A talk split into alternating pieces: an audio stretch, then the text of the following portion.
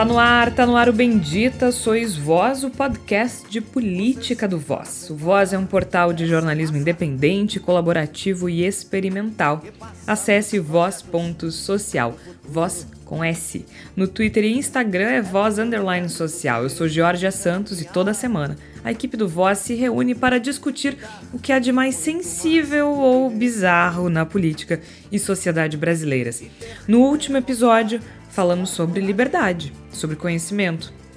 Ou talvez o oposto disso, pois falamos sobre a proibição de livros com temática LGBT no Rio de Janeiro, pelas mãos de Marcelo Crivella, e sobre os cortes nas bolsas de pesquisa da CAPES, um oferecimento de Jair Bolsonaro. É de bolsas não utilizadas. Não estaremos substituindo e renovando bolsas a partir de setembro. Nesta semana trazemos para o centro do debate a precarização das relações de trabalho. Quem gera emprego é o setor privado.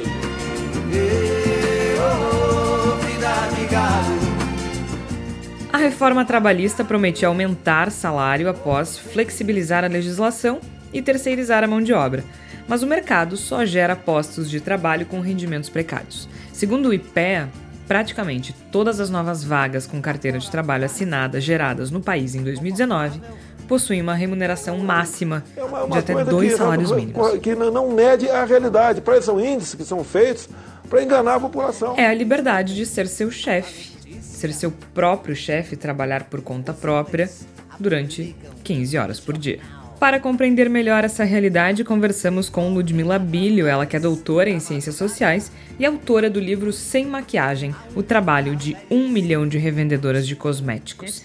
É uma publicação da editora Boitempo. Temer e agora, né, fica muito claro que o, o Estado ele passa a agir de uma maneira muito nova em termos de ataque às forças do trabalho. E no Sobre Nós, Raquel Grabowska traz Os Ratos, de Dionélio Machado.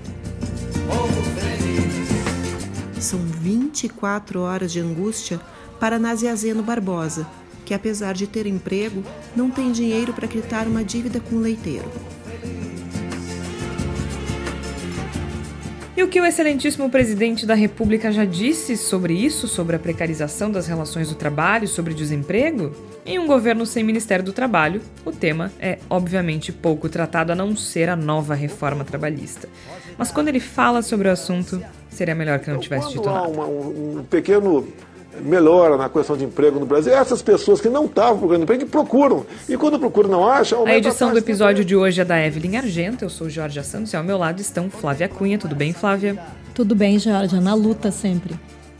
Bota a luta nisso, gente. Igor Natush, como vai?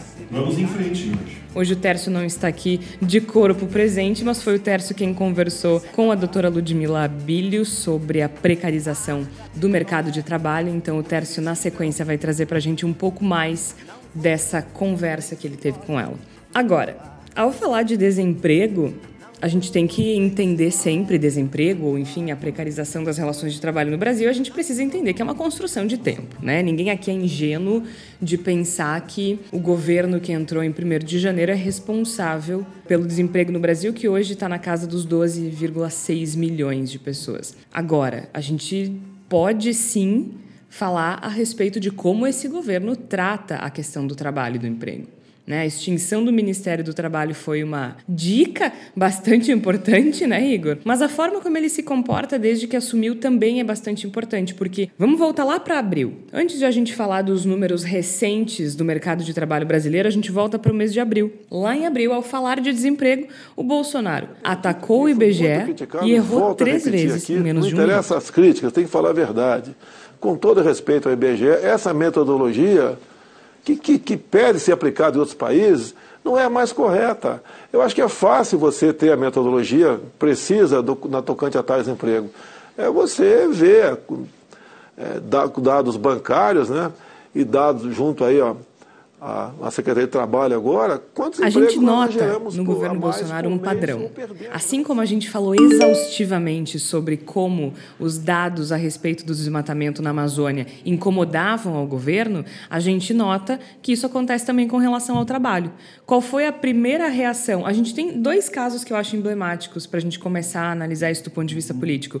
O primeiro é atacar o IBGE Então a gente ataca os dados, a mesma coisa que ele fez com o INPE, né? E o segundo foi aquela estupidez do trabalho infantil que é, é até difícil de, de mensurar. Mas é um descaso, né? É bastante evidente. Sim, e demonstra dois aspectos que são bem eh, frequentes no modo como o governo Bolsonaro lida com todos os problemas, com todas as dificuldades do país. Primeiro, a construção da própria versão. Se a realidade não é boa, a gente constrói uma versão a respeito dela. Então, o IBGE está mentindo, os dados não são, não devem ser levados a sério, porque eles pintam um quadro que não é agradável e não é um quadro que a gente se sinta capaz de combater, então vamos fazer de conta que eles não existem. Esses dados têm que ser questionados, vamos botar os dados em dúvida, fica melhor assim e vamos seguir em frente. E o outro aspecto que é igualmente importante nessa, nessa construção é o uso do senso comum da maneira mais rasteira que se possa imaginar. E é o que acontece no caso do trabalho infantil. A gente Bom, é bom para a criança trabalhar, né? Porque afinal de contas ela já vai descobrindo que precisa ser, ser séria, vai cuidar da própria vida, não tem que ficar protegendo a criança da, da, do trabalho, porque trabalho é bom, trabalho enobrece. Então a gente trabalha com essa, essas duas ideias que são uh, aparentemente uh, contraditórias até, mas que na verdade se complementam dentro de uma estratégia de um governo que não consegue governar, que não tem interesse em governar e que precisa fazer de conta que os problemas não existem. Então a gente tem esse número absolutamente inaceitável de 12 milhões e 600 mil pessoas sem emprego, sem, nem, sem nenhum tipo de perspectiva de conseguir emprego. A gente está falando de pessoas que muitas vezes acabam simplesmente desistindo, né? elas, elas se desiludem da busca pelo emprego e acabam desistindo até mesmo de tentar uma posição no mercado de trabalho. Esse número apavorante que se demonstra para nós como o governo não faz a menor ideia de como lidar com isso, ele simplesmente finge que isso não existe ou trata como se fosse uma bobagem, como se fosse uma, uma, um argumento que a imprensa cria para combater o governo. E assim nós vamos. A gente tem um problema enorme, não resolvemos, não lutamos contra ele e vai se trabalhando com, essas, com esses conceitos de senso comum, de ah, mas é bom trabalhar, é melhor trabalhar ganhando pouco do que não trabalhar, essas coisas assim. Sim, abril o Bolsonaro criticou os números do IBGE e criticou o IBGE por divulgar números não favoráveis ao governo, agora o Bolsonaro comemora uma queda na taxa do desemprego divulgada pelo IBGE. A taxa ficou em 11,8% no trimestre que se encerrou em julho, frente a 12,5% do trimestre anterior. Mas a verdade é que o desemprego ainda atinge 12,6 milhões de pessoas. Então, assim, de que forma a gente lida com isso, né? O presidente Jair Bolsonaro escolheu a forma pelo Twitter e criticando o governo anterior porque é mais simples, né? Ele disse o seguinte no Twitter, abra, abre aspas, Desemprego tem nova queda em julho e atinge 11,8%. De fevereiro a abril, a taxa era de 12,5%. Ainda é alta, a herança deixada pelo PT é catastrófica, mas estamos trabalhando duro para fazer do Brasil um ambiente cada vez mais favorável para a geração de emprego. Grande dia. Mais favorável como? Se no mês passado, em agosto, foram criadas 43 mil vagas de emprego e quase todas elas não chegavam a dois salários mínimos. Isso é favorável para quem? Isso me lembra o, o, Trump do Make America Great Again. Quando é que foi great? Great para quem? Ah, mas eles estão criando vagas. Mas que vagas? E aí, Flávia, a gente entra na questão da, da precarização do trabalho mesmo e do emprego e do emprego informal, né? Claro que essas vagas criadas aqui que a gente está falando, essas 43 mil, são vagas formais, com carteira assinada, mas todas de até dois, quase todas de até dois salários mínimos. E aí, claro, né? Dois salários mínimos é pouco, aí a gente prefere largar o emprego e ser Uber. É, eu acho que as pessoas acabam entrando nessa ilusão mesmo, né, de que é melhor trabalhar por conta própria, né? E aí o que acontece é realmente essa precarização no sentido de que tu não tem, né, esse amparo que o emprego formal te dá. E aí ao mesmo tempo para tu conseguir chegar no mesmo valor que tu recebia para trabalhar seis horas, oito horas por dia, tendo todos os direitos, né, assegurados que normalmente tem, né, alimentação, transporte, plano de saúde. O plano de saúde está cada vez mais difícil. As vagas de emprego que já dei dando umas espiadas assim, cada vez menos as empresas oferecem. Mas o que, o que eu vejo, assim, por exemplo, vamos, vamos tomar o exemplo do Uber, que eu acho que é o mais consagrado, assim. Sempre que eu pergunto para um motorista de Uber quantas horas ele está trabalhando, é no mínimo 10 horas, assim. E eles falam aquilo com orgulho, eles falam com aquilo como se fosse uma coisa boa. Eu, em geral, fico pensando, sim, a pessoa está super cansada, ele pode bater esse carro nesse momento, porque ele já deve estar super cansado e sem a atenção que é necessária para dirigir, né? Mas o que eu vejo é isso, assim, né? De que as pessoas, uh, algumas reportagens que eu li a respeito disso, a pessoa tinha um emprego em que ela ganhava, digamos, R$ 2.500 emprego em que a pessoa trabalha até 8 horas por dia. Aí, para conseguir ganhar esses mesmos 2.500, a pessoa trabalha 15 horas por dia. Da onde que isso é bom? Eu fico pensando da onde que isso é bom, porque daí tu não tem patrão para dizer, né? Não tem o chefe para mandar tu trabalhar. Ah, eu sou meu próprio patrão. Só que aí, ao mesmo tempo, tu tem que trabalhar muito mais horas, né? A necessidade é o teu chefe, né? Assim, a necessidade de pagar tuas contas, de sobrevivência faz com que tu tenha um, uma relação de escravo com o trabalho, né? E as pessoas, algumas ainda acham isso muito bom, né? Eh, eu, eu fico muito preocupada, assim, quando as pessoas realmente acham que vão conseguir manter isso a longo prazo, né? Quem é que consegue trabalhar 15 horas por dia durante, sei lá, 5 anos, 10 anos, né? Eu acho que, que já, já se chegou nesse consenso, né? Assim, de que por que, que eram oito horas por dia, né? A gente já sabe isso, né? O ser humano precisa de um tempo de descanso. Isso tudo já foi conversado em algum momento, né? Tem uma disputa, é, é uma das primeiras disputas da organização do trabalho, dos movimentos sindicais, das fraternidades de trabalhadores no mundo, era o triplo oito, né? Oito horas de trabalho, oito horas de descanso e oito horas de lazer. E a gente está regredindo, sei lá, 150 anos, 200 anos, talvez 300 anos nessa nessa, nesse elogio que se faz a, a essa informalidade. Que eu concordo com a Flávia no sentido de que é uma de que as pessoas se iludem de que isso é uma grande coisa mas ao mesmo tempo me parece que é uma ilusão no sentido de conformar a si mesmo porque para muitas pessoas realmente está se construindo uma situação no qual a única possibilidade de obter renda é se entregar a essa informalidade. Isso, isso a gente nota muito isso no aumento da, do registro do MEI, né? Da, da microempreendedor individual. individual que houve um aumento bastante importante nos últimos seis meses no registro né, de pedidos para abrir uma empresa nos moldes do MEI. E isso foi visto e divulgado e noticiado pela mídia comercial brasileira como algo muito positivo para a economia. Sim, eu acredito que seja algo muito positivo para a economia, mas a gente precisa ver as circunstâncias em que isso acontece. Porque uma coisa é eu criar uma empresa porque eu tenho uma ideia e eu quero investir em um projeto. Outra coisa é eu perder meu emprego, eu não ter outra alternativa de trabalho e eu precisar de um CNPJ para poder terceirizar minha mão de obra. Pra ter esperança né? de terceirizar a mão de obra. Uh, então, e aí é uma outra faceta da questão informal que a gente está glamorizando, né? Ok, é interessante que a pessoa seja empreendedora, que a pessoa possa se virar, mas a gente não devia precisar se virar, né? Dessa forma. Uh, não, é, não é positivo, não é que de repente nós temos milhões de empreendedores no Brasil. De repente nós temos milhões de desempregados no Brasil que precisam dar um jeito e o MEI é a alternativa para isso.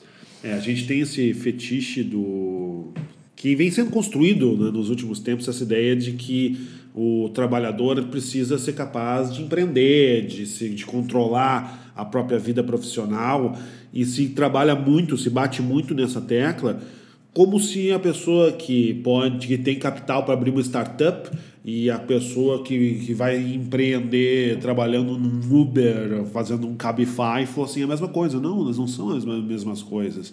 A gente não, a gente está tratando a precarização como se fosse uma oportunidade. Não é uma oportunidade. Exatamente. Essa aí que está o, o pulo do gato. Não é uma oportunidade, é uma necessidade. Exatamente. A gente está tratando uma coisa que é, é puramente pontual, causada por circunstâncias como se fosse uma. Um, ah, agora você vai poder cuidar da sua própria vida. Só um pouquinho. A pessoa que vai lá no, na, na Sul Doce compra um monte de bala de goma para vender no ônibus, ela está empreendendo por pura necessidade. Ela está lucrando, sei lá, 15, 20 reais por dia tentando vender bala de goma no ônibus. Isso não é, isso não é uma coisa boa, isso não é uma coisa positiva e da mesma forma não é positivo que as pessoas precisem trabalhar 15 horas dentro de um carro para conseguir pagar o seu aluguel. Não é oportunidade, é necessidade e a gente procura um jeito de resolver isso, né? É muito diferente de a gente ter uma grande ideia, uma sacada e bom, vou investir no meu projeto, vou fazer uh, vou tentar dar um jeito de abrir minha empresa, eu tenho uma grande ideia, eu tenho uma grande... É diferente, É, né? A grande possibilidade de empreendimento para muitas pessoas é abrir a sua garagem no dia de jogo para alguém estacionar, é, é co- é fazer pastel para vender na, na, na- na esquina. Isso não, não, não, não traz nenhum tipo de inovação, não é tecnológico, isso é, é, é puro, puro movimento causado pela necessidade de pagar as contas.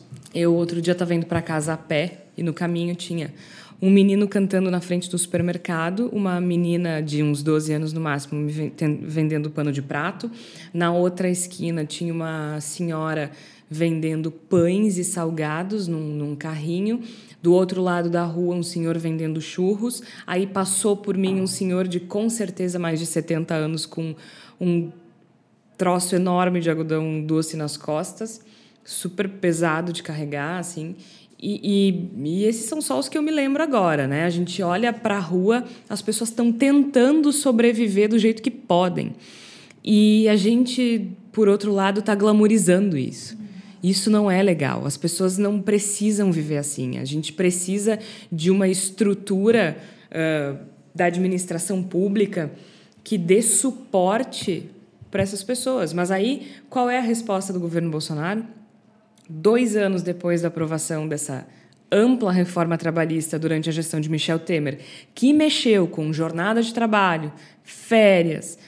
Bom, a gente tinha até questão de insalubridade para mulher grávida sendo discutida durante aquele período. Então, depois dessas mudanças, o governo de Jair Bolsonaro estuda novas mudanças na legislação do trabalho, menos de dois anos depois da aprovação da reforma trabalhista. Desde o último dia 5 de setembro, tem um grupo do, uh, do Ministério da Economia que vem se reunindo para fazer um, um diagnóstico da situação atual da legislação, com a intenção de modernizar as relações trabalhistas. Aí eu pergunto a vocês: o que seria modernizar as relações trabalhistas? Precarizar mais, terceirizar mais, cada vez menos benefícios para o trabalhador. Não, não tem, não tem para onde fugir. É uma modernização que leva em conta apenas a tal da desburocratização. Ela não leva em conta a necessidade de criação de novas tecnologias, não leva em conta as, os novos formatos do trabalho, não leva em conta a necessidade de acomodar no trabalho pessoas que têm especializações, que têm 40, 45, 50 anos, que têm especializações que não podem ser utilizadas nos novos postos de trabalho, mas que ao mesmo tempo estão jovens demais para serem aposentadas. Nada disso é levado em conta nessas, nessas reformas, nessa modernização. A modernização é só ter menos encargo para o empregador. E aí vai chegar um ponto em que que diferença vai fazer se o empregador pode gastar menos empregando ou não, se não tem base consumidora no país. O que diferença faz? Que diferença faz eu ter a possibilidade de empregar 10 garçons no meu restaurante e vender 15 refeições por dia? Não, e a gente precisa ter muito claro que de lá para cá, desde a reforma aprovada em 2017, uh, essa reforma não conseguiu ampliar a oferta de novas vagas. A gente tem uma. Uh, o desemprego está bastante estável há bastante tempo. Né? Alguns dos defensores defendiam isso. Né, que se a gente flexibilizar as regras, a gente consegue ofertar mais vagas. Isso não aconteceu.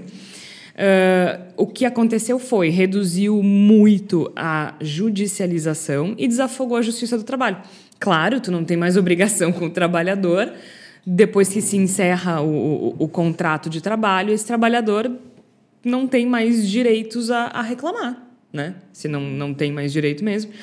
Uh, o número de processos trabalhistas à espera de julgamento em primeira instância recuou de uh, um milhão, recuou a menos de um milhão pela primeira vez em 12 anos. Só que aí as pessoas estão celebrando. Por que, que as pessoas entram na justiça? Porque são malvadas? Coitado do empregador? Deu uma, uma chance, uma oportunidade, e o empregado ingrato vai lá e processa? Porque é assim que as pessoas veem, né, Flávia? É, eu acho que tem essa visão, né, assim, de que realmente que o trabalhador se aproveitava da situação, né, assim. E, e eu acho que tem uma, uma questão, assim, eu, quando vocês começam a falar sobre essa questão de trabalho, eu, eu, eu, eu acabo pensando muito sobre as coisas que já me aconteceram, né, nesses mais de 20 anos assim de desafio na, na área de comunicação e agora também atuando na área de produção cultural, né? Eu, no meu caso particular, eu virei empreendedora por pressão de um empresário né, da, do mercado editorial. E eu fui buscar um emprego. Havia uma vaga dentro de uma editora aqui de Porto Alegre. E aí, para minha surpresa, eu precisaria abrir uma empresa para poder trabalhar ali. Uh, eu nem sabia que existia microempreendedor individual, nunca me interessei, nunca pensei em trabalhar como, né, né como, uh, por conta própria, empreendendo. Né? Aí, no momento em que eu fui obrigada a, a. Obrigada não, né? mas era uma oportunidade que eu queria ficar e eu não estava conseguindo outro emprego também. Então, abri a minha empresa, né? tirei o bloco de notas, na época não tinha ainda aqui em Porto Alegre a nota fiscal eletrônica para essa área e tal. E aí, uh, ao longo do tempo, eu comecei a pensar: bom, mas por que, que eu tenho uma empresa e eu só tenho um cliente na minha empresa? Né? Por que, que esse meu um cliente eu tenho que vir aqui todos os dias, ter uma relação, ter uma carga horária estabelecida, ter uma relação de chefia? Mas então, assim, ou eu sou uma empreendedora mesmo, e, e, ou eu simplesmente sou uma pessoa numa situação de trabalho precarizada. E aí o que eu procurei fazer foi isso: foi tentar fazer do limão a limonada, né? e tentar ter outros clientes, né? E ter, e ter uma outra relação com a forma que eu enxergava o trabalho, né? Uh, é muito difícil quando a gente não tem, assim, o, o né? Eu, eu, não, eu não nasci para ser empreendedora, eu me tornei por uma circunstância, né? E é muito complicado, porque na verdade a gente não, não tem, eu não tinha uma, um grande projeto, eu fui adaptando né, as, a, ao mercado, né? Hoje em dia, trabalhando na área de produção cultural, faço várias coisas diferentes para tentar ver né, se eu consigo mais clientes e tal. Mas o que eu vejo, assim, é a toda a precarização que existe nas relações de trabalho, uh, eu vivo isso muito continuamente, né? Porque, assim, eu estava acostumado com uma relação de, né, de, de, ter o mínimo ali, né? Carteira assinada, dependendo da carga horária, ter alimentação, ter vale transporte, essas coisas todas que são tão banais quando a gente tem está dentro de uma empresa, né?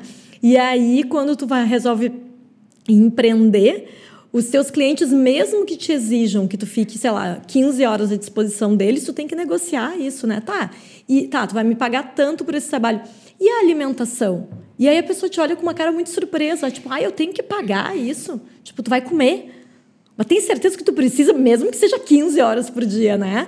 Então eu acho que é interessante isso, porque aí uh, a pessoa que está te contratando, em geral, né? Ela, no meu caso específico, tem muitas pessoas que, que me contratam para fazer trabalhos e que eu sei que elas que não são empresários que estão em dificuldade financeira. Então aí a gente percebe o quanto tem essa, essa relação assim de que realmente vamos dar uma exploradinha aqui já que dá, agora é permitido, né? Uh, e eu acho que é isso assim de que há um tempo atrás era completamente irregular. Uh, ter um, um, alguém dentro da tua empresa trabalhando sem, sem carteira assinada, né? E hoje em dia isso é incentivado. Né? Então eu acho que realmente a gente está vivendo assim um momento muito complicado para os trabalhadores, né? Com certeza. E a gente trabalha também essas questões da reforma dentro de algumas pseudológicas que são absolutamente predatórias e que não levam em conta o futuro, elas levam o presente. Porque quando se fala, se fala em desburocratização, se projeta aquelas coisas de, de vai dar um trilhão, se faz todo esse discurso como se fez para a reforma da Previdência, mas na verdade o que se quer é facilitar a vida de determinados empregadores agora, não está pensando mais adiante. Porque se se pensasse mais adiante, por exemplo, uma reforma trabalhista teria, que pensar no investimento no sistema S, porque a gente como eu coloquei antes, a gente fatalmente vai ter pessoas com 45 anos, 50 anos, que ainda têm capacidade de trabalho, mas que os seus postos de trabalho não são mais necessários ou tão, ah, tão pujantes quanto eram no momento que essa pessoa se formou, se especializou, e que não podem se aposentar. Não pode ter uma, uma, uma, massa de pessoas com 45, 50 anos que não tem mais colocação no mercado de trabalho e que vão ter que empreender vendendo doce na esquina. A gente precisa usar essas qualidades dessas pessoas de forma que elas possam ser empregadas em outras atividades que aproveitem pelo menos parte das potencialidades que elas desenvolveram quando trabalhavam no seu emprego anterior. Para isso, o sistema S é fundamental. E o que a gente vê? Está se sucateando o sistema S. Se quer eliminar o sistema S. Ou seja, é tu, é, é, se pensa única e exclusivamente no quanto vai ser gasto pelo empregador. E não é que o empregador seja um monstro tirano que queira apenas destruir as pessoas. Mas é impossível se criar um sistema econômico, social que funcione em um país se a gente só pensa num lado. Eu nunca esqueço que uma vez eu estava numa discussão sobre a reforma trabalhista e alguém me disse assim, mas é, sobre a, os processos judiciais, que no fim foi a única, a única único índice prático que a gente olha em termos de número e vê o que, que reduziu o número de processos. Tá bom. Porque não aumentou vaga, não aumentou salário e não, não adiantou absolutamente nada. Não adiantou para o trabalhador, né? Para o empregador foi ótimo. E aí, eh, com relação a, a, aos processos judiciais, é assim, tá, mas, pô, coitadinho, né? Ele ajudou. Pô, olha só, tu vê o fulano, o fulano é empresário, ele ajudou o cara, aí o cara foi lá e processou ele. Uh, por que, que ele processou?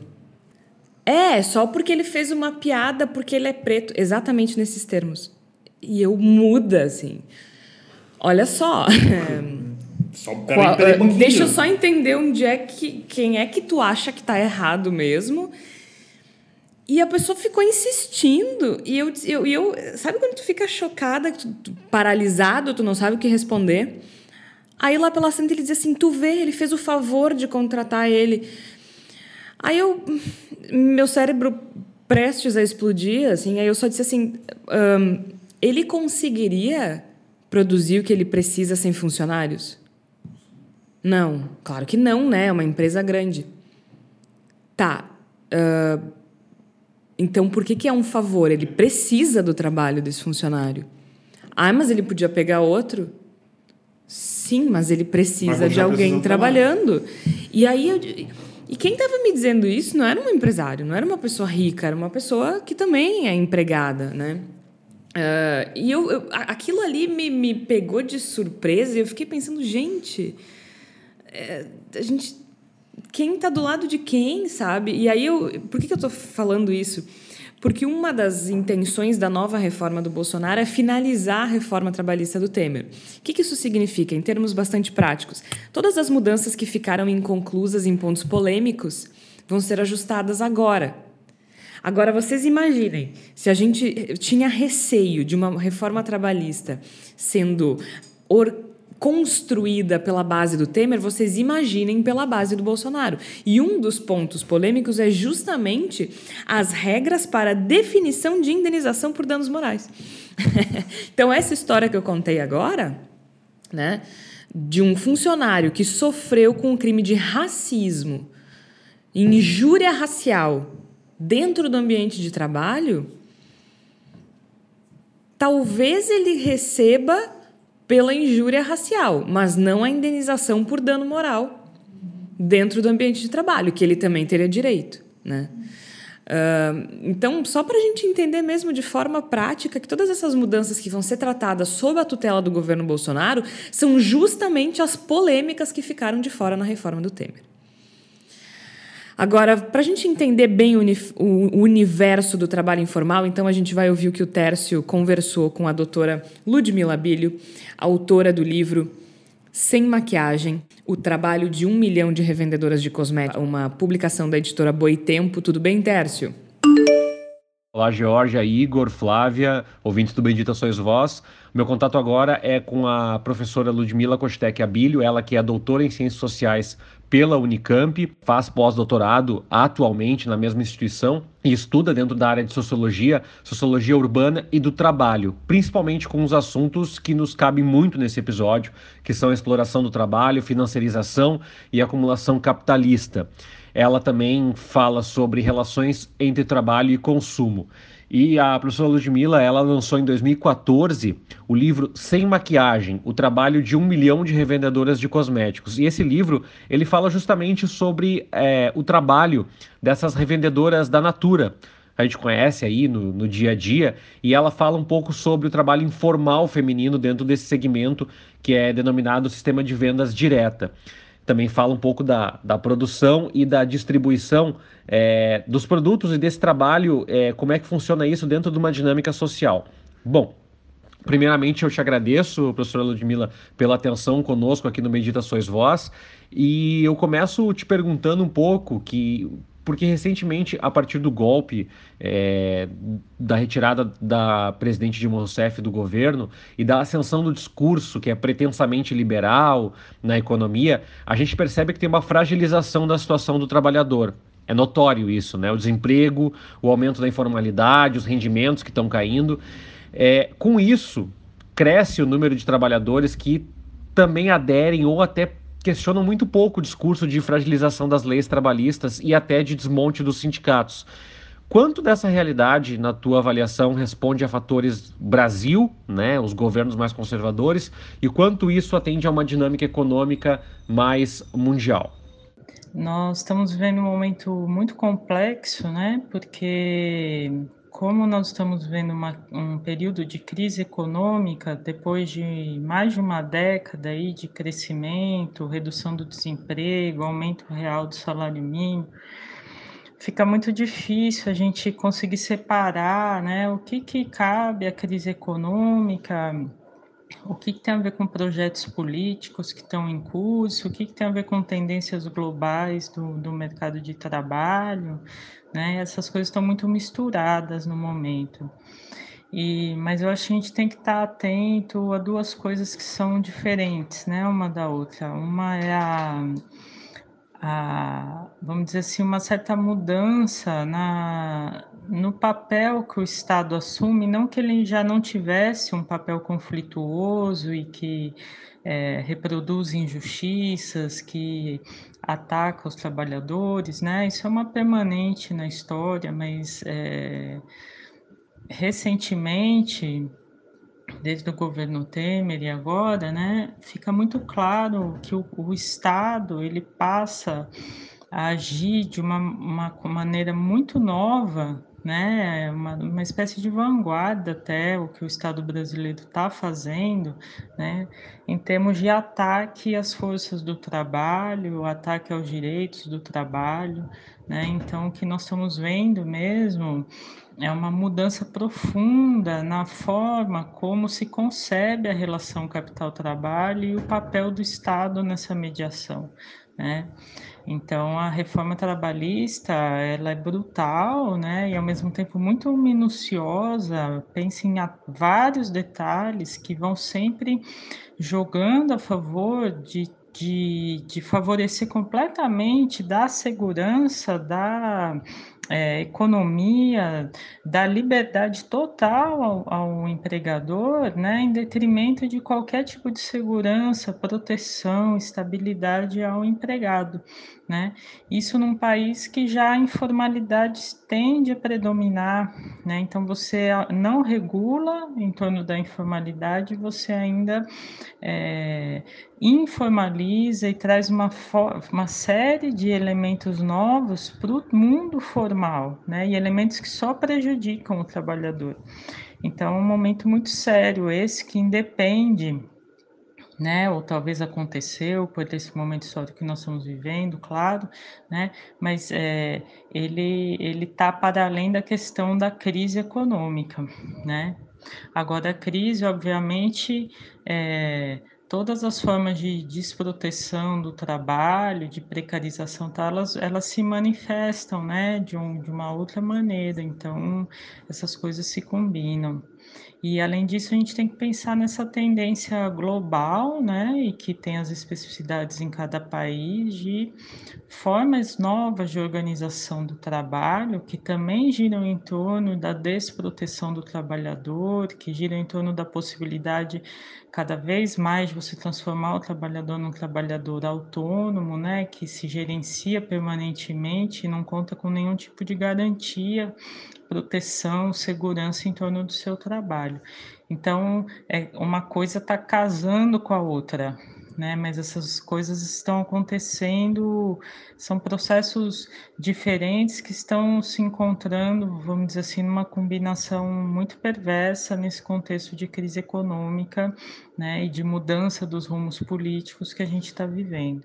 Com a financiarização, que é um dos temas que tu abordas no teu livro e nos teus estudos, é, rendendo muito mais do que cap o capital de trabalho, ou seja, quem está na bolsa ou quem está especulando com o dinheiro está ganhando muito mais do que quem está trabalhando, a gente percebe é, que se tem um discurso empreendedor, digamos assim. Os trabalhadores topam é, acatar com os custos que seriam das empresas e responsabilidade sobre a produção. Está em vários lugares, Uber, Rappi, afins, né?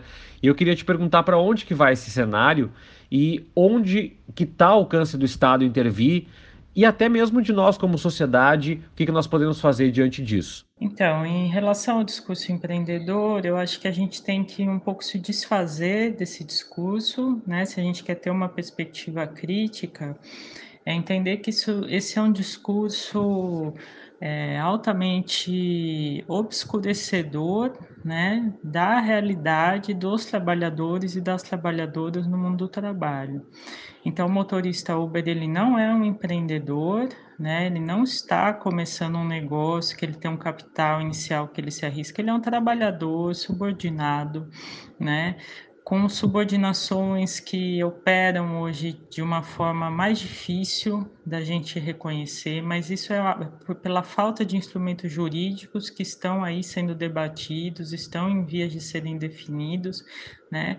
Isso é um campo minado, é um, é um, um cabo de guerra em torno disso, de como determinar essas, essa relação e a favor de quem, né? Mas eu acho que a gente tem que se desvencilhar um pouco do discurso do empreendedorismo e entender que essas pessoas é, elas estão se tornando gerentes da sua própria sobrevivência, né? Isso é muito diferente de falar em empreendedorismo, né? Então, na verdade, é, eu acho que a palavra melhor é de um autogerenciamento, né? Essa ideia de que você subordinadamente, você não determina as regras do jogo, você não determina o trabalho que lhe é direcionado, né? Você cada vez tem que trabalhar mais tempo para ganhar um mesmo, né? Quer dizer, você enfrenta um rebaixamento do valor da sua força de trabalho permanente, sobre o qual você não tem controle, você não tem nem como negociar, porque o seu patrão é um aplicativo, né? Você não chega na empresa e fala, olha, eu preciso de um aumento, não existe mais isso, né? Um, é um patrão diferente, que é um patrão de hoje, por exemplo, 600 mil pessoas, como a Uber só no Brasil, né? Ou 5 milhões de pessoas estão aí trabalhando para 4, 5 aplicativos no Brasil. Esse, esse é um novo tipo de patrão, né? E ele é intangível, ele não é negociável. É, essa é uma, um, um grande avanço para o lado do capital, né? Essa impossibilidade do próprio diálogo do pessoal, não existe mais essa negociação, né? Mas a gente tem que ver que essas pessoas não são empreendedoras, né? Empreendedor é a Uber que capta fundo, que faz lobby, que se, se arrisca, tem prejuízo, tem lucro, é, que abre seu capital. Isso, isso é a figura do empresário, do empreendedor. O motorista Uber ele é um autogerente de si, né? De fato, ele escolhe ah, onde eu vou trabalhar, que hora, por quanto tempo, né? Mas ele não detém nenhum poder de negociação, de definição sobre as regras do próprio trabalho dele, né? Tudo, todas essas decisões, na verdade, são estratégias que garantem que ele sobreviva, né? O que está em jogo é a própria reprodução dele, é, é isso que está em jogo. Bom, professora Ludmila, é, te agradeço pela disposição em falar conosco do Vosco. Uma última pergunta seria essa terceirização em massa, um pouco do teu tema do teu trabalho também. A gente percebe a flexibilidade. Nós estamos dispostos, de certa forma, o tempo todo, até um romantismo em torno disso, né? Trabalhar 12, 14, 15 horas. Enquanto isso, nos parece é notório que as discussões de reformas que se faz, previdência do trabalho, elas atendem uma lógica econômica, mas elas tendem a ignorar o grupo gigante de trabalhadores que estão à margem desse processo. Eles não têm empregabilidade, não têm acesso à capacitação para se inserir dentro dessa dinâmica. Então eu queria saber de ti quanto que isso pode ser protelado como uma discussão do futuro, se fala muito futuro do trabalho, e quanto que essa realidade vai ser perpetuada, ou seja, mais fragilização, mais dinâmicas de trabalho é, sem o controle de a organização, empresa, contrato, trabalho. E também, é, se é possível a gente falar em uma lógica mais sustentável dentro do nosso sistema econômico, especialmente nessa área do trabalho. As relações de trabalho, elas podem ser reguladas de diversas maneiras, né? O que se consolidou, isso é uma vitória mesmo do neoliberalismo, né? a ideia de que trabalho é custo, né? que direitos, proteções do trabalho são impeditivos num mundo extremamente competitivo. Né? E a gente sabe também historicamente que você pode fazer um discurso completamente contrário, você pode ter políticas econômicas completamente contrárias a essa perspectiva, que dizem que a regulação do trabalho, né, a mediação do Estado como um promotor e um protetor das relações de trabalho, né, é, pode, pelo contrário, pode gerar emprego né, pode estimular o investimento. Então, essas são perspectivas históricas, e, econômicas, né, sobre como o mundo do trabalho e a economia se estrutura. Né? E nós estamos vendo a vitória desse discurso de que não há, não há o que fazer, o mundo é competitivo e a gente tem que promover a competitividade. E a gente está falando de seres humanos e mais, nós estamos criando uma falsa ideia de que isso gera emprego e não gera, né? só gera lucro. É, no fundo, é isso que está em jogo. Então, essa é uma primeira questão. Né? A segunda é as, as relações de trabalho podem ser reguladas de diversas maneiras, né? assim como o desenvolvimento tecnológico. Né? Não há uma inevitabilidade, ah, o desenvolvimento tecnológico causará milhões de desempregos a tecnologia ela é politicamente produzida, né? O próprio desenvolvimento tecnológico ele não é algo é, autônomo, autônomo, né? Não é uma coisa que funciona independente da, de desejos e interesses de grupos sociais, né? Ele atende a uma série de interesses e caminha para diversos caminhos de acordo com esses interesses que vão dominando a sociedade, né? Então, a gente tem que entender a tecnologia politicamente, a gente tem que entender os usos que serão feitos da tecnologia. Né? Se é sempre isso, isso vai gerar mais igualdade ou isso vai gerar novas formas de exploração, de opressão, de desigualdade? É essa a questão. Isso não está dado de saída, isso está dado pelas condições históricas. Né? Então, claro que no momento dado as configurações que nós estamos vivendo, a gente de saída já ele fala, bom, isso aqui vai aprofundar as desigualdades sociais, vai gerar novas formas de desemprego, né? Mas isso não é inevitável, né? A questão é, são as formas de resistência, os projetos, né? O que, que pode se transformar nesse caminho. Bom, muito obrigado. Essa foi a professora Ludmila Kostek Abílio que é doutora em Ciências Sociais pela Unicamp e autora do livro Sem Maquiagem, o trabalho de um milhão de revendedoras de cosméticos da Boitempo Editorial. Muito obrigada, Tércio. Muito obrigada também à doutora Ludmila Bilho pelos esclarecimentos a respeito do trabalho informal, porque afinal de contas, se a gente comemora a criação de. E olha que absurdo, gente. Nós temos 12,2 milhões e 600 mil pessoas desempregadas no Brasil. E, e, e o presidente tem a cara de pau de comemorar a criação de 40 mil vagas de trabalho. É, é dose, é dose. Sim, que bom que está surgindo oportunidade, mas se manter esse ritmo, favor. se manter esse ritmo, quando é que a gente vai ter um, um número razoável de pessoas empregadas? Gente, até lá as geleiras derreteram, Exatamente. nem precisa se preocupar com essa velocidade. Com certeza. Mas mas é isso, né? Então a gente tem um, um, um, ambiente, eu acho, e de novo, não é culpa do Bolsonaro. Sim, uh, uh, o desemprego sofre uma alta bastante importante a partir do ano de 2014, né? De 2014 para 2015. Então, sim, durante o governo de Dilma Rousseff.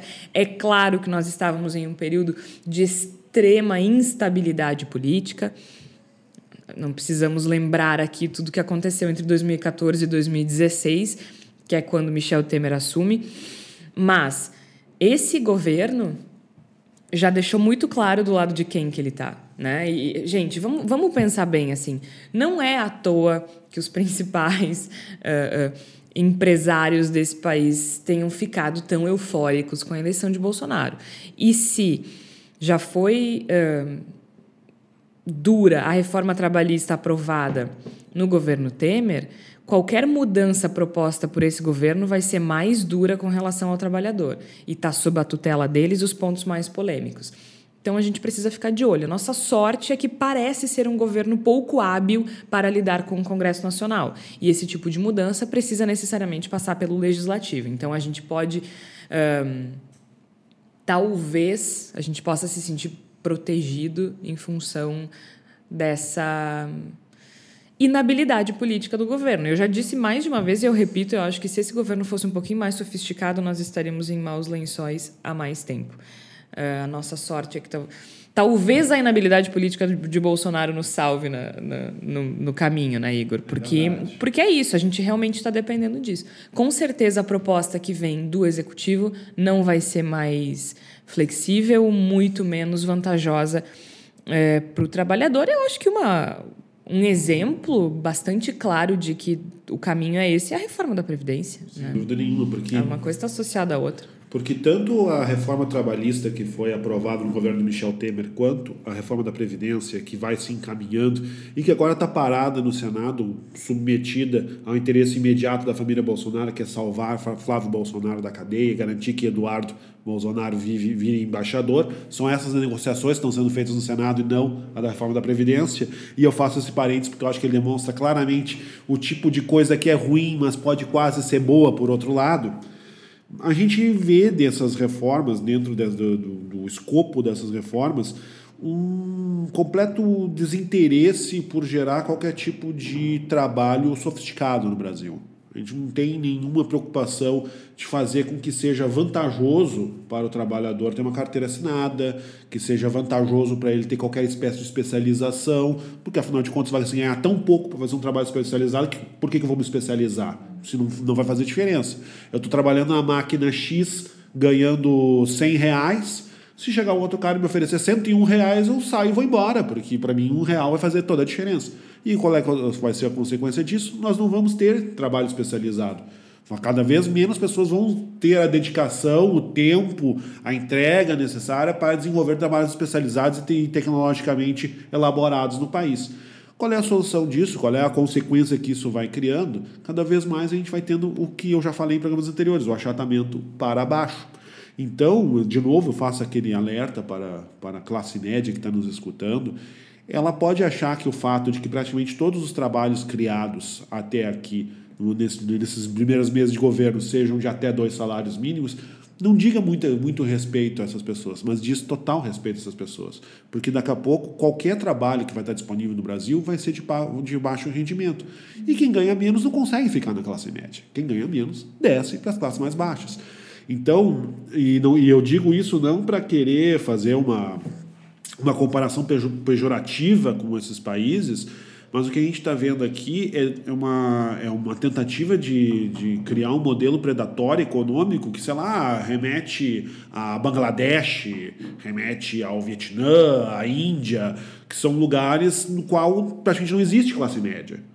Por quê? Porque se vive de exportar. A gente exporta os nossos produtos, a gente trabalha uh, exportando matéria-prima para, o nosso, para o nosso país imperial, no caso, talvez a China, talvez a Rússia, no nosso caso vai acabar sendo os Estados Unidos, porque nós somos apaixonados pelos Estados Unidos. E a gente não vai produzir nada, nossos produtos não têm especialização. E qual é, é a consequência disso? Cada um vai ganhar muito pouco dinheiro e com pouco dinheiro você não vai ser da classe média, você vai ser da classe baixa. E a prova disso é que se a gente pegar os dados do IPE, do IBGE, a média salarial do brasileiro está baixando, né? Exato. É exatamente o oposto do que foi vendido pela reforma trabalhista, porque todo trabalhador, toda pessoa de classe média, classe média baixa que apoiou a reforma, a reforma trabalhista há dois anos, eh, acreditava que com a desburocratização é, poderia receber mais, né? E na verdade a média do salário baixou de um ano, na verdade dois anos para cá e do ano passado para esse também. E aí a gente vê assim, no caso dessa nova reforma do Bolsonaro, quando a gente pensa numa reforma, a gente pensa em algo que seja bom para os dois lados, né? Uh, com o objetivo de melhorar a relação entre empresários e trabalhadores. Uh, e fazer uma reforma que seja adequada e que fique bom para todo mundo. Né? Do ponto de vista de um, do estadista, vamos tentar fazer uma coisa que fique bom para todo mundo. Que foi mais ou menos o que o Lula fez, né? Não por meio de uma reforma formal, mas o Lula deixou os empresários bastante felizes durante muito tempo Sim. e os trabalhadores também. E aí a gente, o Igor falou da classe média, a classe média brasileira que emergiu nos, durante os governos do Luiz Inácio Lula da Silva são um exemplo disso. Agora, quando a gente lê uma reportagem sobre a nova reforma trabalhista do Bolsonaro, está escrito exatamente o seguinte numa reportagem da Folha de São Paulo. A proposta, abre aspas, a proposta final é, que o grupo de trabalho deve se ater para que a proposta final tenha o menor volume possível de brechas para questionamentos legais.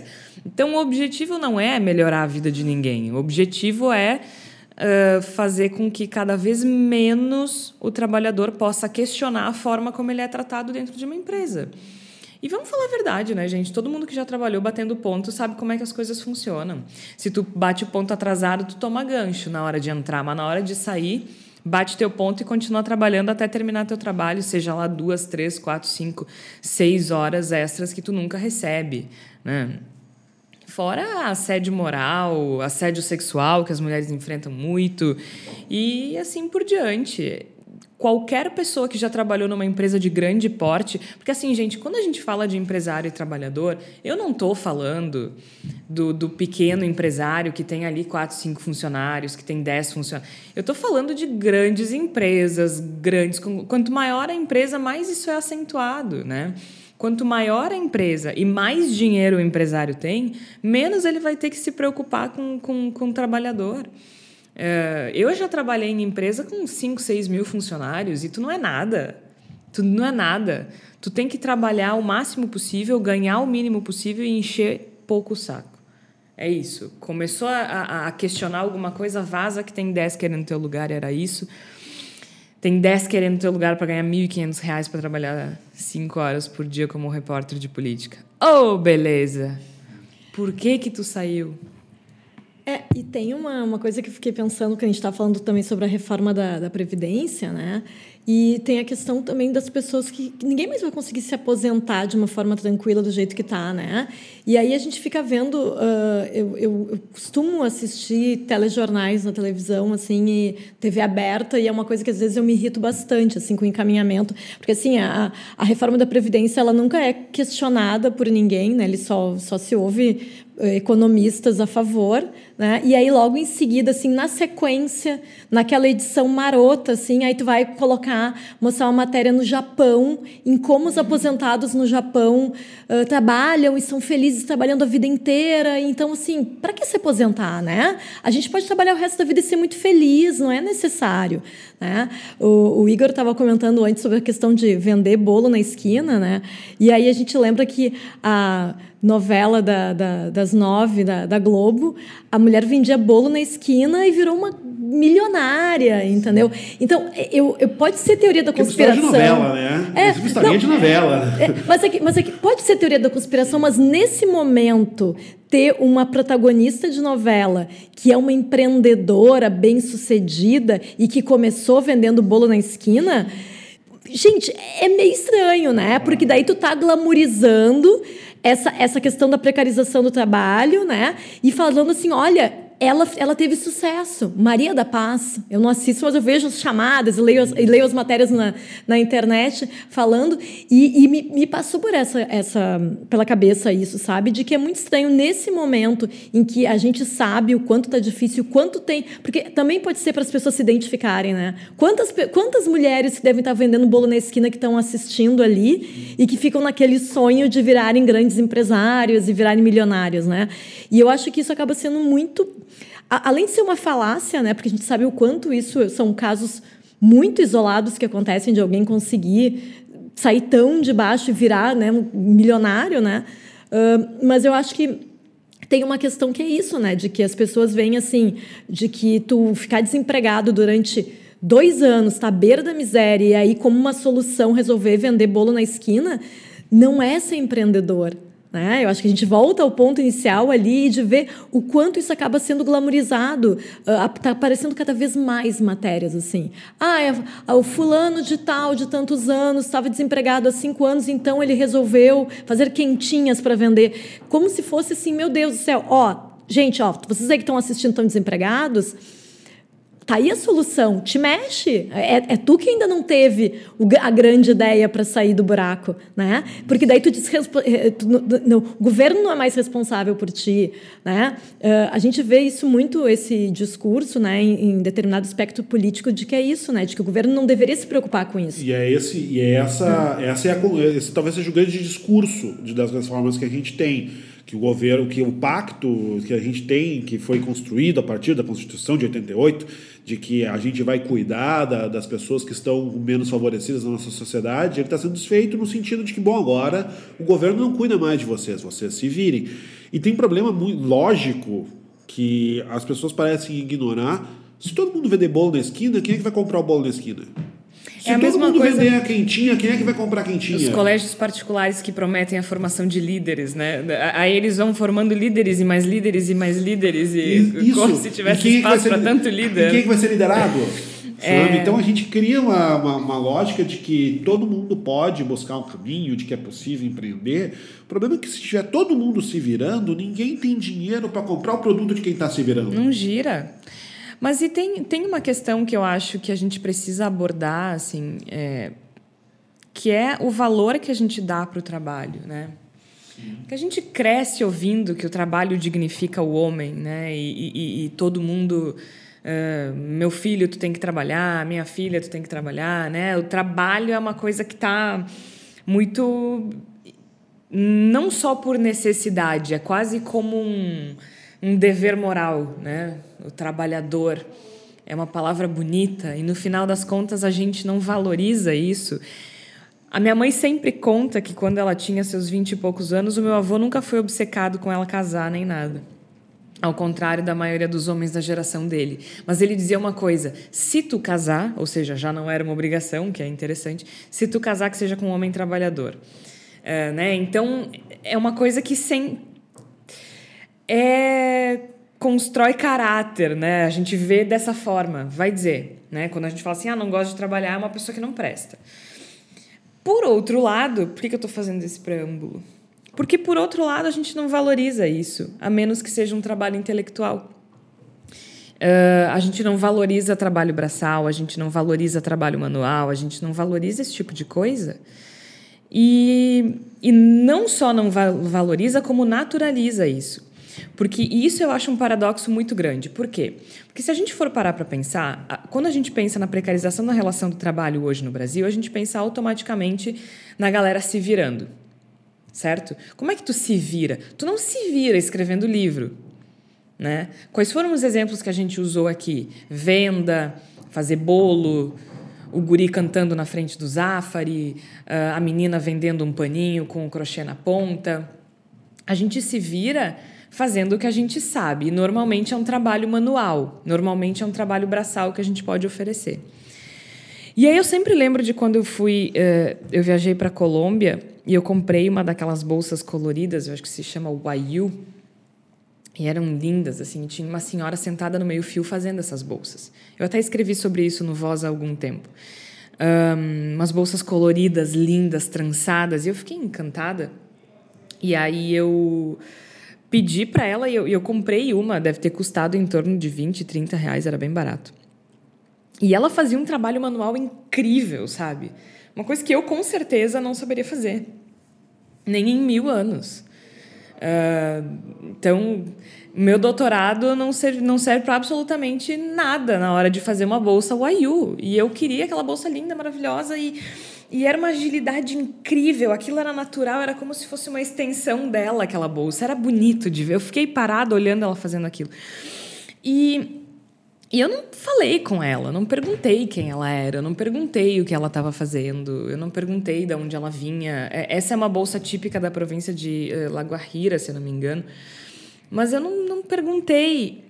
E, e aí eu não só não perguntei, como na hora de comprar a bolsa, eu ainda pechinchei, sabe? E eu pechinchei para comprar uma bolsa que já era extremamente barata possivelmente com uma margem de lucro mínima para ela, né? E eu pechinchei para comprar por 20, 30 reais um produto que em lojas brasileiras na internet custa 400. E esse é só um exemplo do nosso descaso com o trabalho e a proporcional obsessão que a gente tem com os bens, né? Ah, é, um, é um desespero por consumo que faz com que a gente desvalorize o trabalho. A gente não valoriza um garçom, a gente um bom garçom, né? Porque tem gente tem para certas pessoas certas atividades são naturais. que um bom garçom, Sim. né? Uma pessoa que limpa a tua casa super bem e aí tu chega a tua casa tá por que tratar isso como algo inferior se às vezes é o que a pessoa quer e pode fazer, sabe? A gente gasta um milhão num apartamento e na hora de pagar mil para pintar, para deixar bem pintado, a gente pechincha, é um problema.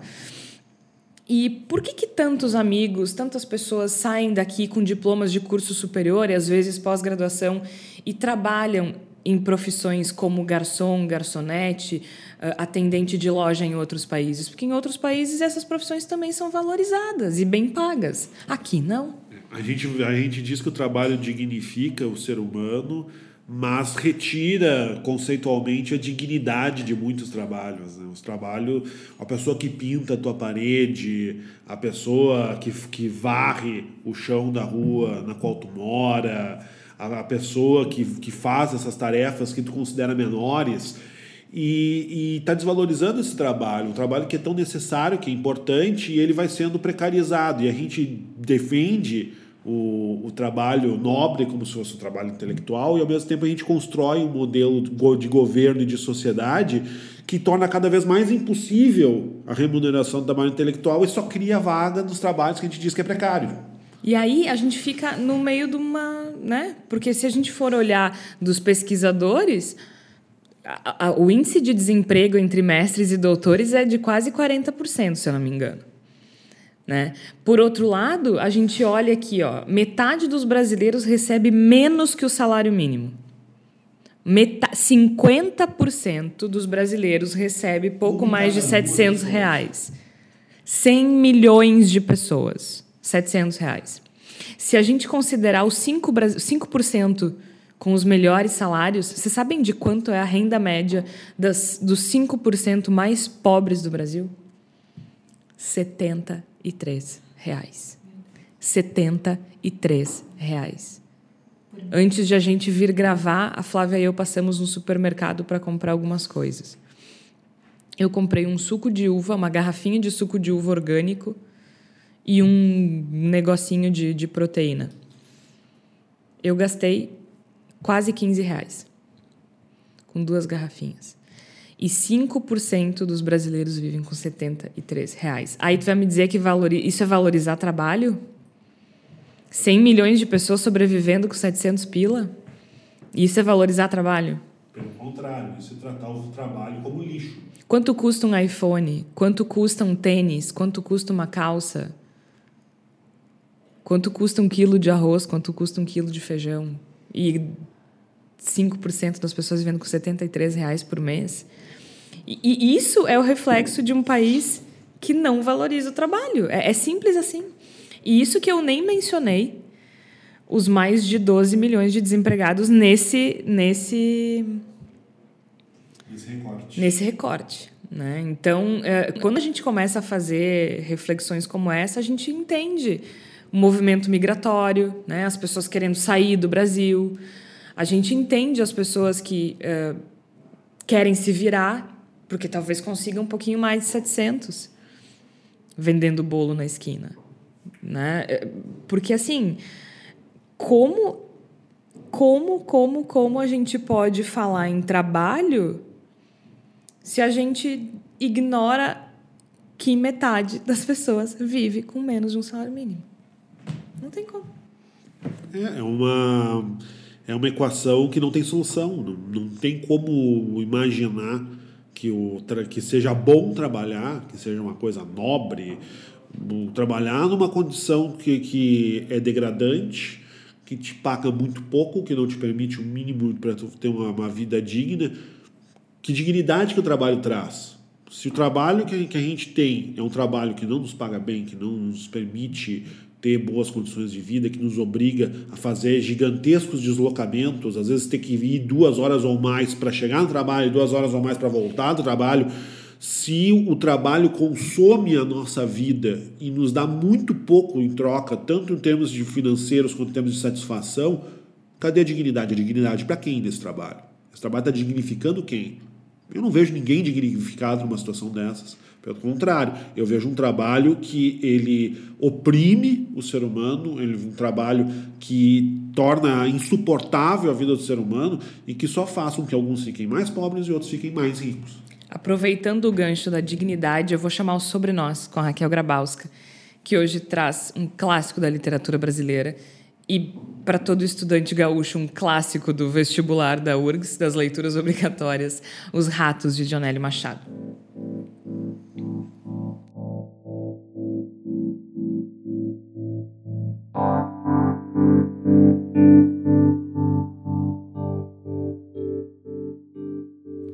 Os Ratos, de Dionélio Machado, foi escrito em 1935.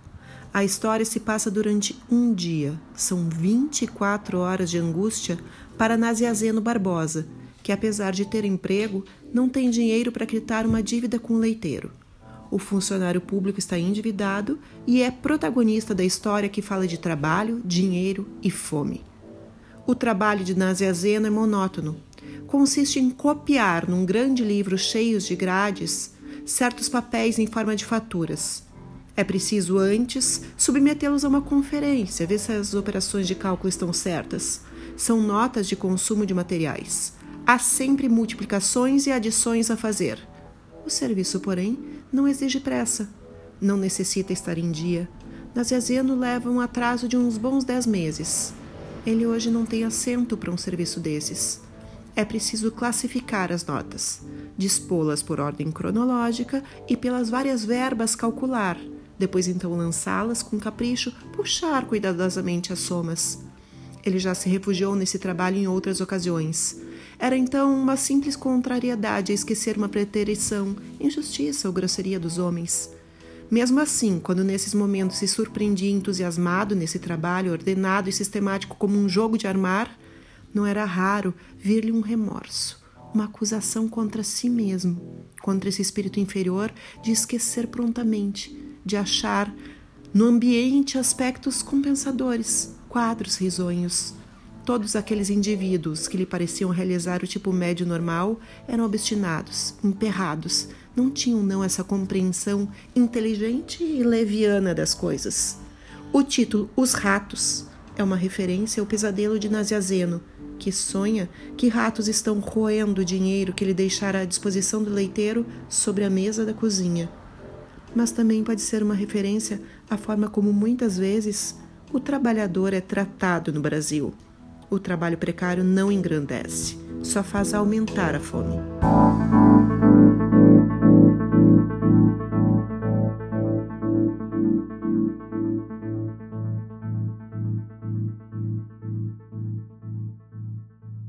Muito obrigada, Raquel. E eu acho que realmente o Sobre Nós ele é um gancho perfeito para aquilo que a gente falava sobre a dignidade do trabalho, né, Flávia?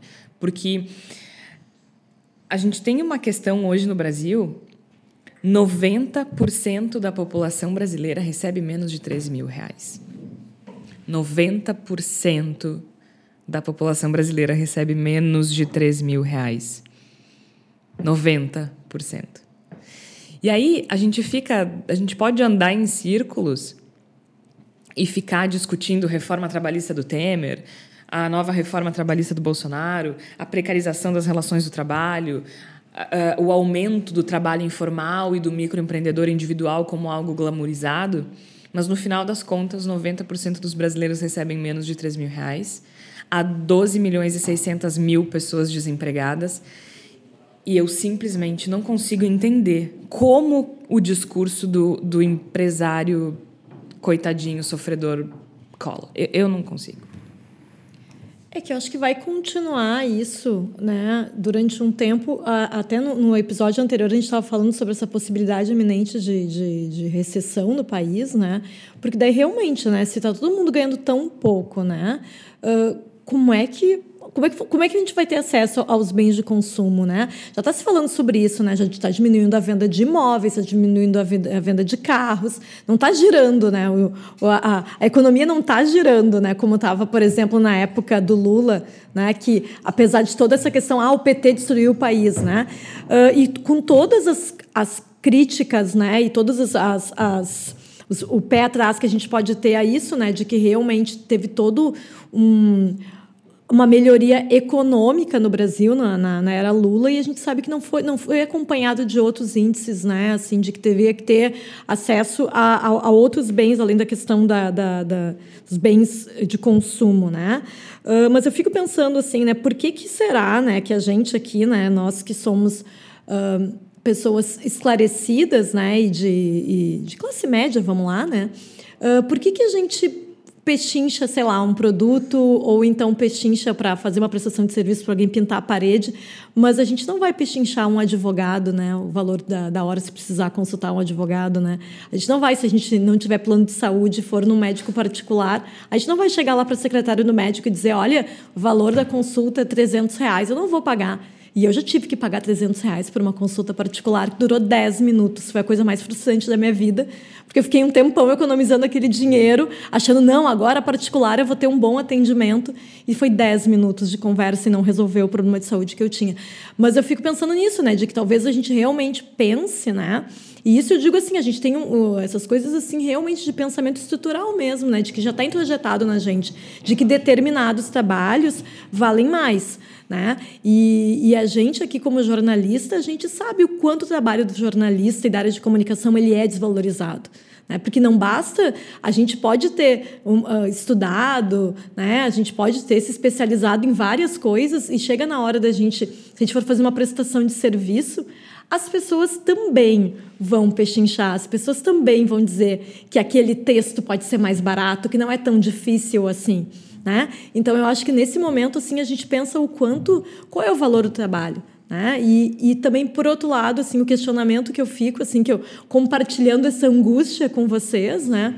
de qual é o futuro né? para o trabalho. Porque também a gente vive num cenário em que algumas algumas alguns empregos estão acabando mesmo, né? algumas funções, né? A, cada vez mais essa questão da tecnologia e tudo mais. Então eu fico pensando assim, para onde vamos? A partir de agora, né? De 2019 para diante. Eu quero aproveitar o gancho da Flávia para fazer uma provocação, porque mais do que para onde vamos, eu acho que tem uma questão fundamental aí, juntando tudo que a gente falou, que é o seguinte: muitas pessoas não se enxergam como trabalhadoras. Vocês já pararam para perceber isso? É como se o trabalhador é só aquele cara de chão de fábrica que bate ponto na metalúrgica. Uh, o professor não é trabalhador. O professor de, de, de de ensino superior não é trabalhador, o jornalista não é trabalhador. Eu acho que isso, tá, isso, isso explica muito também da forma como a gente se relaciona com o trabalho, explica muito do motivo pelo qual tantas pessoas de classe média endossaram a reforma trabalhista, mesmo que fosse contrária ao bem-estar delas. assim. A gente simplesmente enxerga o trabalhador como uma entidade distante, o coitadinho do chão de fábrica e se coloca numa posição superior, como se nós não fôssemos trabalhadores também. Meu filho, se tu não tem uma, uma empresa e uns quantos funcionários, tu é trabalhador. No sentido estrito da palavra. E, e dentro dessa provocação que a Flávia fez, a gente tem que pensar até que ponto a simples presença do, do, do, do, do, não, não prejuízo ao empresário, vamos dizer assim, é aquela questão de que o empresário vai gastar menos com encargo, vai ser mais simples contratar o funcionário.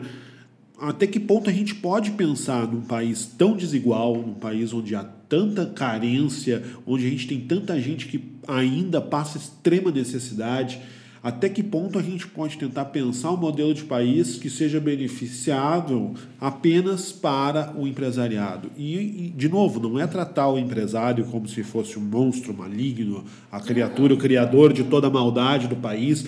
A gente sabe que tem muito, muita dificuldade, especialmente para o pequeno e médio empresário do país. Difícil. É muito complicado, são muitos. A gente sabe que existe uma necessidade de facilitar a pessoa que vai com o seu projeto criar quatro, cinco, seis empregos. É, é, fundamental, a gente sabe que existe essa necessidade. O problema, e eu friso isso aqui, é que não é possível pensar numa realidade que facilite um pouquinho para quem vai criar cinco ou seis empregos, que facilite muito para quem já tem 300, 400 empregos criados e que só dificulte o cara que vai ser o peão, o trabalhador na outra ponta. Não há, esse, esse modelo não é sustentável e não é a simples oferta, a simples facilidade de oferecer emprego não faz com que ofereça emprego. Eu vou oferecer emprego a partir de uma demanda e isso é o beabá, a coisa mais básica da economia, da, da, da relação de sociedade com a economia.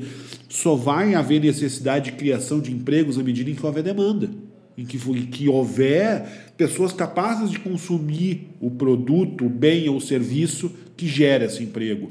E a gente está pensando e está seduzido por um discurso no qual o, a criação do emprego ela é o predicado em si. Se a, gente, se, a gente, se a gente permite que o empresário gaste menos com o emprego, tudo vai dar certo. Não, eu preciso ter como esse emprego se justificar. E a gente não tem, então nós vamos ter cada. Nós estamos criando um cenário no qual nós vamos ter cada vez mais pessoas ou desempregadas ou ganhando muito pouco. Ou fazendo as mesmas coisas. Ou fazendo as mesmas coisas. Então a gente.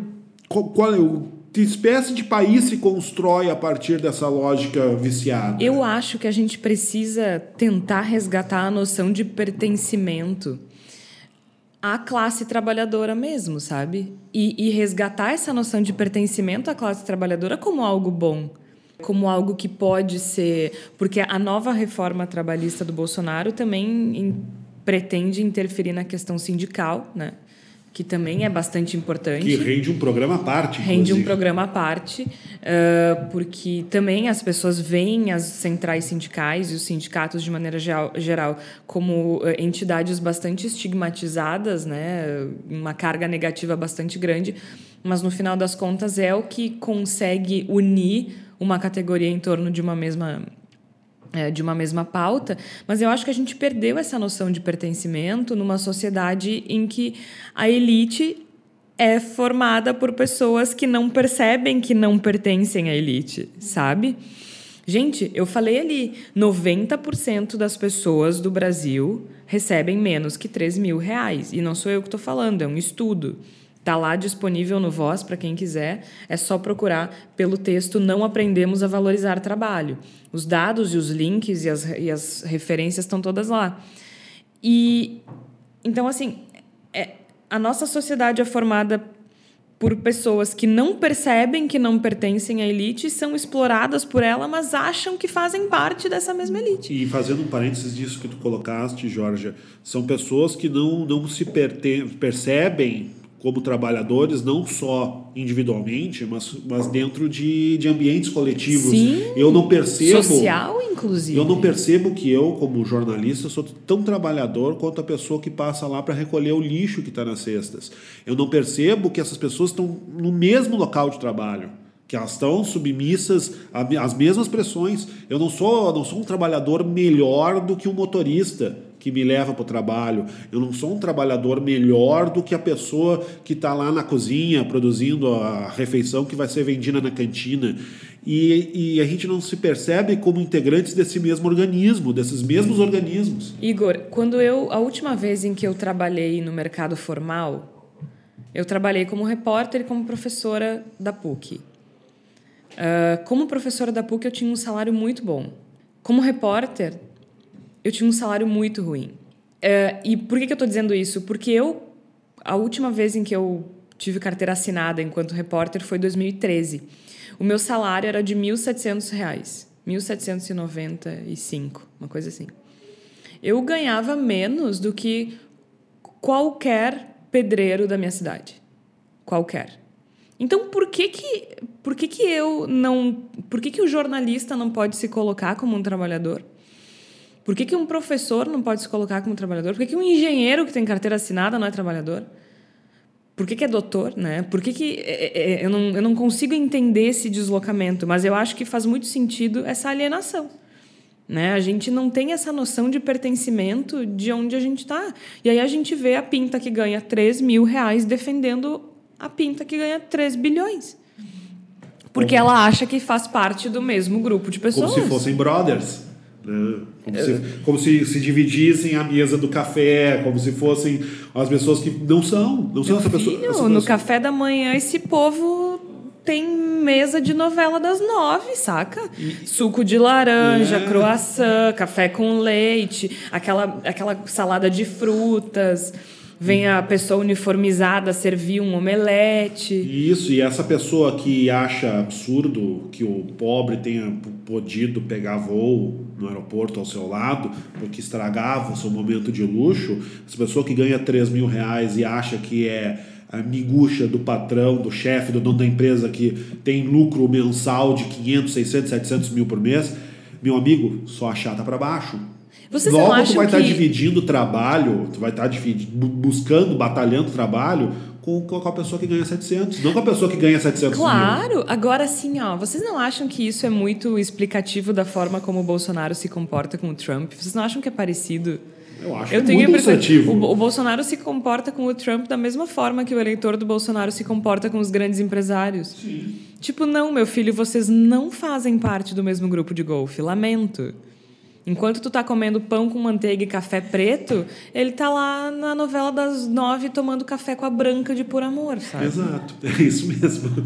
É Exatamente isso, desculpa, mas é isso. Chegou um momento importante do nosso querido podcast Bendita Sois Vós. Nós temos uma novidade. A partir de hoje, nós trazemos a vocês a palavra da salvação. Palavra da salvação é o seguinte: toda semana a gente vai trazer uma sugestão de leitura, de livro, de artigo, ou de música, ou de filme, enfim, qualquer coisa que possa contribuir para a discussão daquilo que a gente fez ao longo do episódio. Eu quero pegar o gancho da alienação para falar da primeira sugestão. Ah, afinal de contas, quando a gente fala em trabalho, não tem como não falar sobre Marx e o Capital. Aliás, aniversário, Igor? Ele fez aniversário esses dias, né? no dia 14 de setembro de 1867.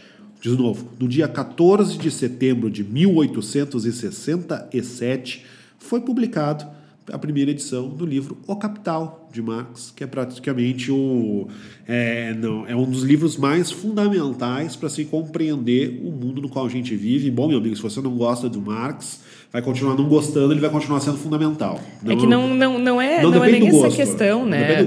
A gente está gravando hoje no dia 19 de setembro, então eh, faz cinco dias aí do, do aniversário. Porque é, a verdade é que é muito difícil falar do trabalho sob o ponto de vista sociológico sem citar o Marx. Né? Mesmo para mim, uma reformista. ah, porque o Marx ele entendia, só para a gente dar um. Não vou resumir Marx, né? Mas assim, o trabalho como uma atividade fundamental e central para o ser humano, né? E como ele considerava o homem um ser social, ele estabeleceu que a divisão do trabalho determina as relações dos indivíduos também. E então não, não tem como a gente falar de trabalho sem falar do capital, sem sugerir a leitura do capital do Karl Marx.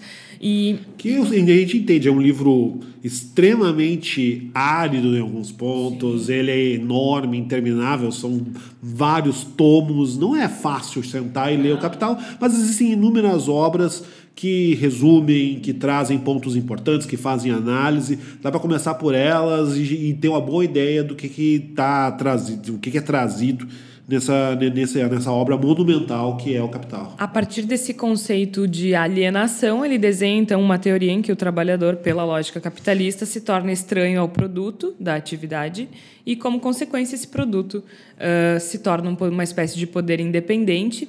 ah, que nem o Igor disse, o conceito de alienação do trabalho, assim como outros da dialética do trabalho e tudo mais, são conceitos bastante complexos, assim como todo o capital, mas é um ponto de partida para a gente repensar essa relação com o trabalho. Ah, uma sugestão que aí não é de livro é o canal do YouTube Tese 11, da Sabrina Fernandes. A Sabrina é uma socióloga marxista. E aí a sugestão não é necessariamente o canal, mas se ficar difícil, o Marx, a Sabrina ela consegue resumir bastante, de forma muito didática, o pensamento do Marx. Então, tem vários vídeos sobre o trabalho, sobre a precarização do trabalho. É uma socióloga marxista, então, se não for a tua área, talvez seja um pouco eh, difícil, mas eu acho que é uma leitura fundamental, mesmo porque assim, né, gente? O que mais tem no Brasil hoje é gente criticando Marx sem ter lido uma linha de Marx. Né? A palavra marxismo está aí rolando e as pessoas não têm a menor ideia do que isso representa, não leram sequer a primeira página. Então, talvez seja um ponto de partida interessante, nem que seja do ponto de vista da educação. Porque, afinal de contas, marxista ou não, é difícil negar uh, que, é difícil a gente não perceber que existe uma supervalorização do produto em detrimento da mão de obra, especialmente no Brasil, em que o consumo é tão central para a economia. Né? Uh, e assim, a gente não pode esquecer das constantes denúncias de exploração e trabalho análogo ao escravo. A gente não pode esquecer que 90% da população recebe menos de 3 mil reais. E a gente não pode esquecer, principalmente, que 22% da população vive abaixo da linha da pobreza. E como uma última sugestão no Palavra da Salvação, é claro, o livro da nossa entrevistada de hoje, a doutora Ludmila Abílio, ela que escreveu o livro Sem Maquiagem, o trabalho de um milhão de revendedoras de cosméticos, da editora Boitempo. E a gente vai ficando por aqui. Eu espero que vocês tenham gostado, Igor. Posso terminar mandando um abraço? Por favor. Eu queria mandar um abraço para Paulo Freire, que no dia 19 de setembro está completando 98 anos de nascimento. Que grande Um momento. grande abraço, Paulo Freire. Abração, amigão. Tá, tamo junto. que coisa triste esse país. Olha, hum, não é fácil. Agora, nem mais horário de verão a gente tem, meu povo, mas o Brasil poderia ser tão legal, mas não tem sido. Infelizmente, a gente sabe de quem é a culpa, mas isso é assunto para outro programa. A gente fica por aqui e volta na próxima semana. Até lá!